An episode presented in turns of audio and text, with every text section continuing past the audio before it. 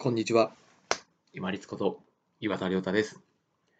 清潔感は恥にこそ出ているという話です。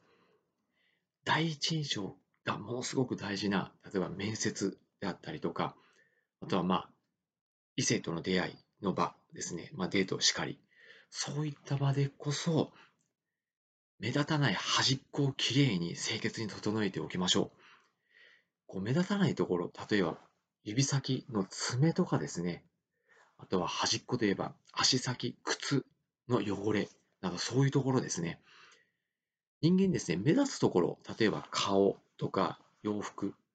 まあ、胴体の部分とか、ズボン、パンツ、スカートとか、そういったところには気を使うんですけれども、一見目立たないこういう指先とか手先、足先に気が回ってないことがあるんですよね。私、何回かですね、観光総裁、まあ、出席させていただいてますけれども、出席させていただいてるっていう言い方もおかしいのかもしれないですけども、出席した際に、やっぱり、身なりはきちんと整えているのに、靴がすごく汚れていたりとか、お通夜とかちょっと置いておいてですよ。あとはまあ結婚式とかでもしかりで、きちんとこう、靴が新しいとかではなくって、要は拭いてないってことですよね、綺麗に。あとはこう、革靴にクリームを塗ってないとか、あとは爪がすごく伸びたまま。とか、まあ、ご職業柄ですね、どうしてもこう手先が黒くなる方っていうのは、まあ、当然いらっしゃいます。けれども、やっぱり爪先をまあ清潔に保っておくっていうのは、自分を健康に保つっていう意味も含めて大事なことでもありますし、基本はやっぱり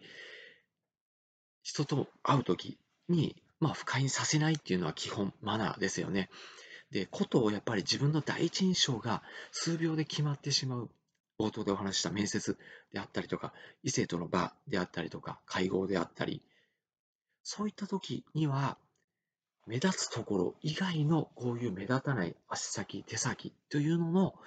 清潔感を本当に大事にしてくださいね。ここまで例えば細かいところまで気を配って入れたらですね、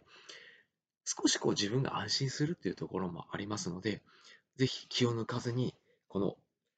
手先、爪とか足先の靴の汚れをきちっと取るとかですね、そういった細かいところ、端っこの方も清潔感、身だしなみとして大事にしていきましょう。